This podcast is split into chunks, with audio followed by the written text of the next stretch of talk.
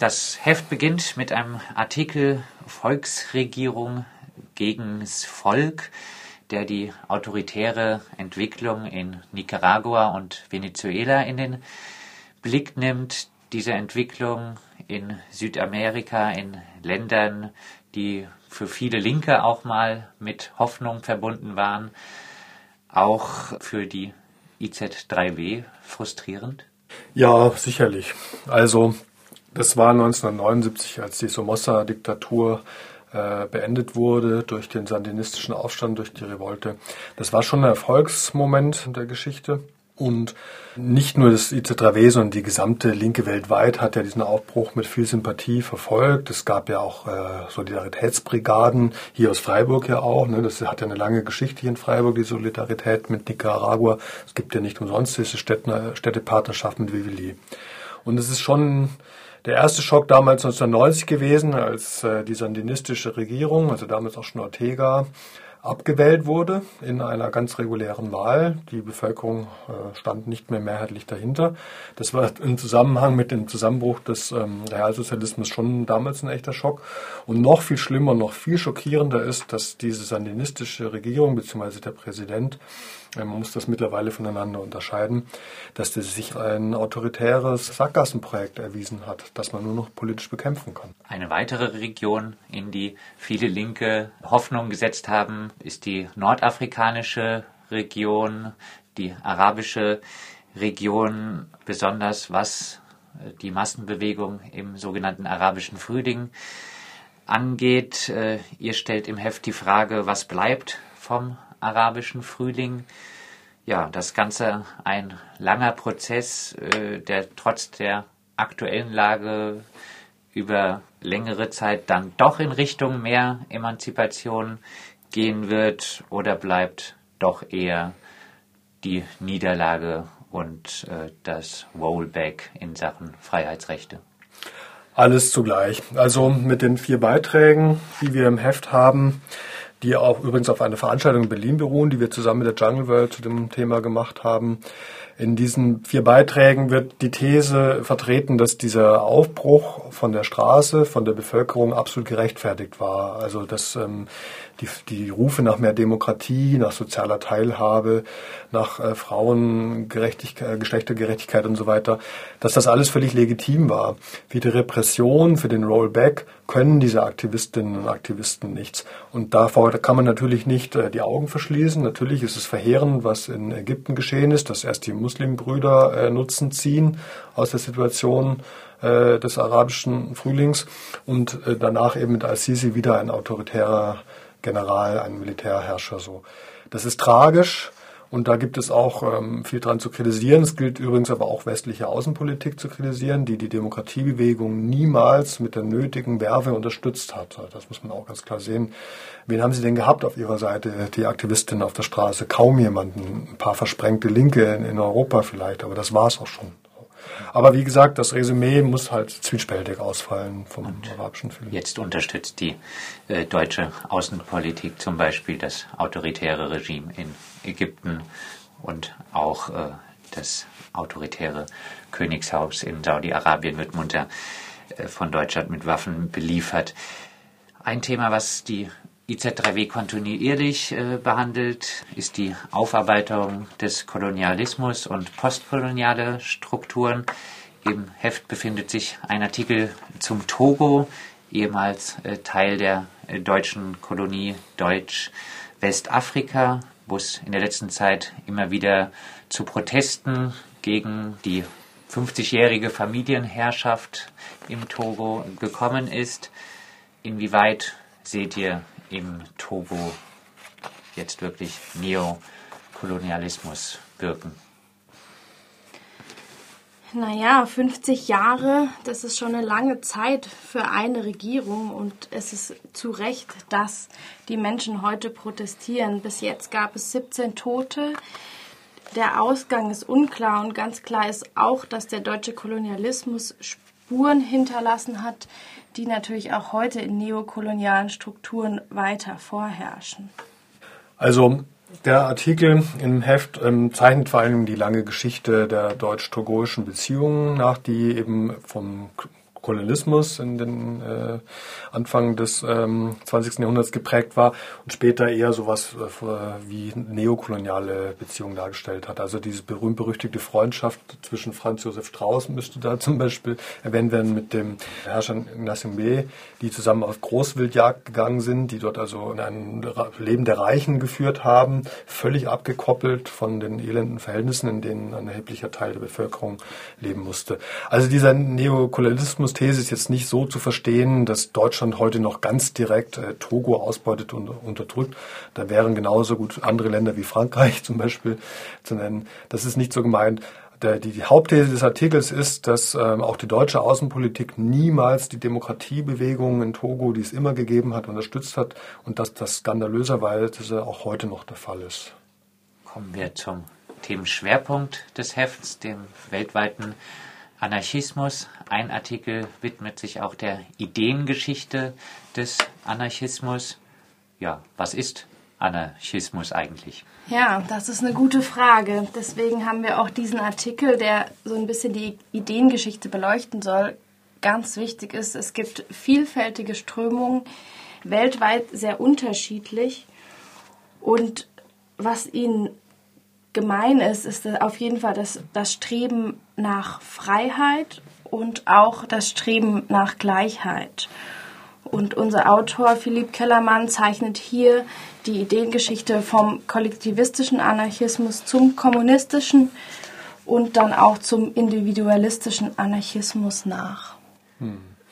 Also wir haben diesen Schwerpunkt gemacht, weil wir zumindest die Leute, die ihn gemacht haben, alle mehr oder minder stark sympathisieren äh, mit der Idee der herrschaftsfreien Gesellschaft, also der freien Assoziation der Menschen, äh, ohne sich in staatliche Zwangsgebilde und ökonomische Abhängigkeiten zu begeben. Aber die Geschichte des Anarchismus ist erstens eine lange und auch eine sehr widersprüchliche und was für das eine Land gilt, gilt halt noch lange nicht für einen anderen Kontinent beispielsweise.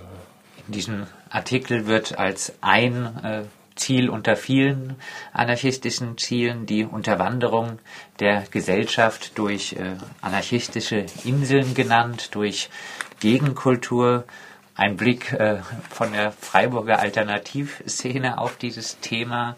Hat Gegenkultur heute überhaupt noch revolutionäres Potenzial oder ist das Kapital nicht mittlerweile so flexibel, dass äh, Gegenkultur eigentlich immer spielerisch integriert werden kann äh, und zur eigenen Systemstabilisierung dient. Ja, natürlich kann Gegenkultur auch immer zweckentfremdet werden, aber ich denke, Gegenkultur hat immer einen Platz und hat auch immer das Potenzial, revolutionär zu sein. Ob die Gegenkultur dann wirklich revolutionär ist oder sich dann nicht im Kleinen dann doch auch sehr vielen Widerständen und Zwängen vielleicht anpasst, ist dann die andere Frage. Aber das Potenzial ist immer da und deswegen ist es auch wichtig, dass es gerade in kleinen Nischen Projekte gibt von Menschen, die anders denken und anders leben möchten. Mhm. Eben Gegenfrage, wie sähe denn die Welt aus, wenn es diese ähm, Strömung nicht gäbe oder diese Leute nicht gäbe, die ihre, ihr Ding machen in den kleinen äh, linken Projekten, in den Freiräumen, die sie sich schaffen. Daraus ein revolutionäres äh, Konzept des Umsturzes zu machen oder auch nur der Unterwanderung, wie du das nanntest, wäre sicherlich vermessen. Da gibt es vielfache Geschichten auch des Scheiterns. Also man darf es nicht mit überzogenen Erwartungen überfrachten. Aber was wäre denn beispielsweise Freiburg ohne ein Radio Dreieckland? Öde und blöde. Deswegen ist es doch gut, dass Leute das einfach gemacht haben gegen die staatliche Repression und so weiter. Für uns persönlich wahrscheinlich auf jeden Fall eine traurigere Welt. Ob äh, hm. die Gesamtgesellschaft so viel anders aussehen würde, ist die Frage. Steht da trotzdem. Ein kleiner Schwerpunkt im Schwerpunkt ist Black Anarchism, ähm, schwarzer Anarchismus. Was ist schwarzer Anarchismus? ja, das klingt paradox, ne? weil schwarz ja nicht bekanntlich die Farbe des Anarchismus ist. Ähm, gemeint ist hier anarchistische Strömung oder libertäre Strömung, um es ein bisschen weiter zu fassen, in der afroamerikanischen Bürgerrechtsbewegung der 1960er, 70er Jahre, äh, 1950er vielleicht sogar schon. Das ist nämlich nicht bekannt, dass es zwischen Martin Luther King, also einem eher bürgerlich-christlichen Politiker, bei all seinen Verdiensten, die er selbstverständlich hat, und dem radikalen Black Panther auf der anderen Seite ähm, dass es dort auch ähm, libertäre Strömungen gab, dass es äh, vereinzelt sogar Leute wie Ella Baker gab, ähm, die sie explizit anarchistisch äh, genannt haben, die eben auch von dem Aufbruch der neuen Linken in den 60er Jahren geprägt waren, der nicht zu kleinen Teilen äh, anarchistische Ideen wieder aufgegriffen hat, ähm, die übrigens in den USA Ende des 19. Jahrhunderts und Anfang des 20. Jahrhunderts sehr verbreitet waren in der, in der Arbeiterbewegung. Also die bekanntesten Geschichten sind die von Sacco und Vanzetti und so weiter, das kennt jeder von uns. Aber das war eine richtig starke Strömung in den USA und das hat auch abgefärbt natürlich äh, auf die afroamerikanische äh, Bürgerrechtsbewegung, die aber auch ja ihr Ding daraus gemacht hat.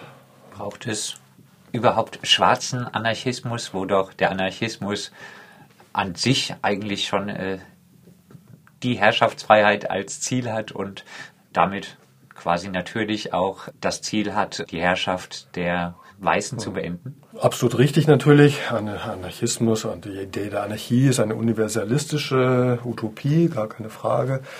Aber Black Anarchism ist hier jetzt nicht gemeint als ein identitäres Konzept, das dann nur für Schwarze oder Menschen mit schwarzer Hautfarbe äh, gilt, sondern was sie einfach nur ein bisschen stärker als weiße Anarchisten in den Blick genommen haben, ist zum Beispiel der Rassismus, äh, der in der US-amerikanischen Gesellschaft in den 50er, 60er Jahren halt extrem massiv war. Und damit haben sie sich halt spezifisch auseinandergesetzt. Also das ist kein identitäres äh, Projekt gewesen, was vergleichbar ist mit dem, was man heute manchmal in US-amerikanischen Campussen findet an den Unis. Das ist doch sehr viel strenger und enger. Eine wichtige Diskussion auch unter Anarchistinnen ist äh, immer die Organisationsfrage. Was für Unterschiede habt ihr denn in eurem weltweiten Streifzug äh, zum Anarchismus bezogen auf die Organisationsfrage feststellen können? Wir haben feststellen können, dass Anarchismus ist weltweit sehr vielfältig. Die anarchistischen Bewegungen sind sehr vielfältig und doch gibt es schon auch viele Überschneidungen, auch je nachdem, wo man gerade hinschaut. Zum Beispiel auf den Philippinen ist der Anarchismus auch sehr stark von Taten und Projekten geprägt. Also es geht wirklich um Projekte im Kleinen, sei es kleine anarchistische Bibliotheken, Infoläden, solche Aktionen oder auch zum Beispiel Anarchistinnen, die äh, Solarzellen auf Häuser bauen, also wirklich ganz, ganz kleine Projekte. Dies gibt es auch in anderen Ländern natürlich.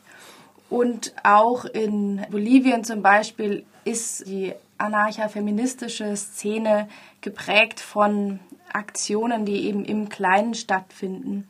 Die anarchistische Linke steht auch irgendwie nicht in der Position, sehr stark zu sein, also große revolutionäre Entwürfe verwirklichen zu können. Natürlich kann man das kritisieren, dass sich viele in die Nischen zurückgezogen haben und dort ihr Ding machen. Aber gut, was wäre denn die Alternative, ist da äh, zu fragen. Aber äh, zum Stichwort Organisationsfrage, es gibt jetzt immerhin den Ansatz, eine neue Internationale zu gründen, oder sie wurde bereits dieses Frühjahr gegründet, wo der Syndikalismus, sprich äh, die anarchistisch gefärbte gewerkschaftliche Organisierung von arbeitenden Menschen, wo die einen neuen Anlauf nimmt, nachdem es ja schon vor weit über 100 Jahren erste Internationalen gegeben hat, die durchaus äh, anarchosyndikalistisch geprägt waren. Unser Autor Holger Marx sagt, dass das erfolgsversprechend ist, ähm, dass das in Gruppen wie der FAU, der Freien Arbeiterinnenunion, die es hier übrigens auch in Freiburg gibt, äh, dass das dort einen guten Ort gefunden hat, wo gewerkschaftliche Ansätze eben auch in der Realität äh, umgesetzt werden, also linksgewerkschaftliche, libertäre Ansätze. Transnational ist besser, ist äh, der mhm. Titel dieses äh, Artikels. Das Kapital ist flexibel, es steht ständig mhm. äh, die Drohung im Raum, wenn die Löhne in einem Land zu hoch sind, doch ins nächste Land abzuwandern. Die klassischen Gewerkschaften ähm, verharren trotzdem auch jetzt noch meistens im Standortnationalismus. Hat der Artikel über Syndikalismus, zeigt er da Tendenzen auf, von wirklich so transnationalen Ansätzen? Ja, es gibt erste transnationale Ansätze schon länger, auch in der gewerkschaftlichen Organisierung, entsprechende Projekte und Zeitschriften ja auch. Übrigens auch in der Historie des Anarchismus äh, war ja eine sehr starke Strömung im Anarchismus, diese gewerkschaftliche Organisierung, die äh, von nationalstaatlichen Grenzen eben nicht äh, Halt gemacht hat. Heute, das sagt unser Autor, wir, wir teilen diese Beobachtung, gibt es schon erste Kämpfe, zum Beispiel bei Amazon, die eben die nationalstaatliche Grenze auch im Denken überschreiten. Ganz wichtig, die Konzerne sind längst schon äh, über den Nationalstaaten stehen, manchmal auch mächtiger sogar als diese. Und es ist völlig anachronistisch, heute noch mit nationaler Politik da irgendwie dagegen äh, steuern zu wollen. Also es gibt diese äh, Proteste, wo Leute ähm, unabhängig vom konkreten Ort und Standort äh, zusammenarbeiten und Amazon dazu äh, Zugeständnissen zumindest mal zu zwingen. Das sind aber noch zarte Pflänzchen, die noch äh, wachsen müssen. Und diese neu gegründete Internationale ist eben ein erster Ansatz, um entsprechende Gruppen weltweit zu vernetzen und Informationsfluss herzustellen. In eurem Diskussionsbeitrag äh, aus der IZ3W-Redaktion zum Themen Schwerpunkt schreibt ihr selber vom tristen Zustand der anarchistischen Bewegung. Beim Blick auf den weltweiten Anarchismus seht ihr da Perspektiven, Ansätze, diesen tristen Zustand zu überwinden? Ich denke, wir sollten uns da vielleicht auch ein Beispiel am globalen Süden nehmen. Wie wir in unseren Artikeln auch zeigen, gibt es gerade in Indien, auf den Philippinen, in Bolivien gibt es sehr starke anarchistische Szenen. Und da könnte man mal genauer hinschauen, schauen, wie wird sich dort organisiert, was können wir vielleicht auch hier mitnehmen und eben in unsere kleinen Nischenprojekte übertragen. Braucht vielleicht auch ein neues Selbstbewusstsein des Anarchismus oder der anarchistischen Szene. Wir waren, ich sage das durchaus mal als wir, sehr in der Defensive in letzter Zeit. Anarchismus hat einen sehr schlechten Ruf. Da gibt es diese Black Blocs mit ihrem Militanzgehabe, die für viele Leute sehr abschreckend wirken, nicht ganz zu Unrecht auch. Ähm, es gab in früheren Jahrzehnten die Propaganda der Tat, die also mit Attentaten auf äh, Herrscher ähm, operiert hat, auch eine sehr, sehr fragwürdige Sache. Es gibt die großen historischen Niederlagen in der Sowjetunion Anfang der 1920er Jahre, die der Spanische Republik, die von Anarchisten stark geprägt war und wo es, äh, wo der Faschismus sich durchgesetzt hat und so weiter und so fort. Das sind alles äh, Geschichten von Niederlagen. Aber Vielleicht stärker sollten wir die Erfolge, auch ähm, die langfristig wirksamen Erfolge in den Blick nehmen. Zum Beispiel das Anti-Autoritäre, was durch 1968 in die Welt kam, was ganz stark äh, libertäre, anarchistische Züge trägt. Das ist was, worauf wir auch aufbauen können, heute noch. Wir reden über das IZ3W-Heft, die Juli-August-Ausgabe, haben jetzt viel über den Themenschwerpunkt weltweiter Anarchismus äh, gesprochen. Vielleicht dann für euch beide nochmal abschließend die Möglichkeit, was für Artikel legt ihr der Leserin noch ans Herz? Also ich kann auf jeden Fall ans Herz legen das Interview mit der anarcha-feministischen Gruppe Mujeres Creando aus Bolivien. Die zeigen wirklich einen ganz speziellen Blick auch und haben ein eigenes Verständnis von Anarcha-Feminismus und wenden sich ganz klar auch gegen die Politik und die Frauenrechte, Geschlechtergleichheit und Empowerment der Frau. Also das ist auf jeden Fall lohnenswert.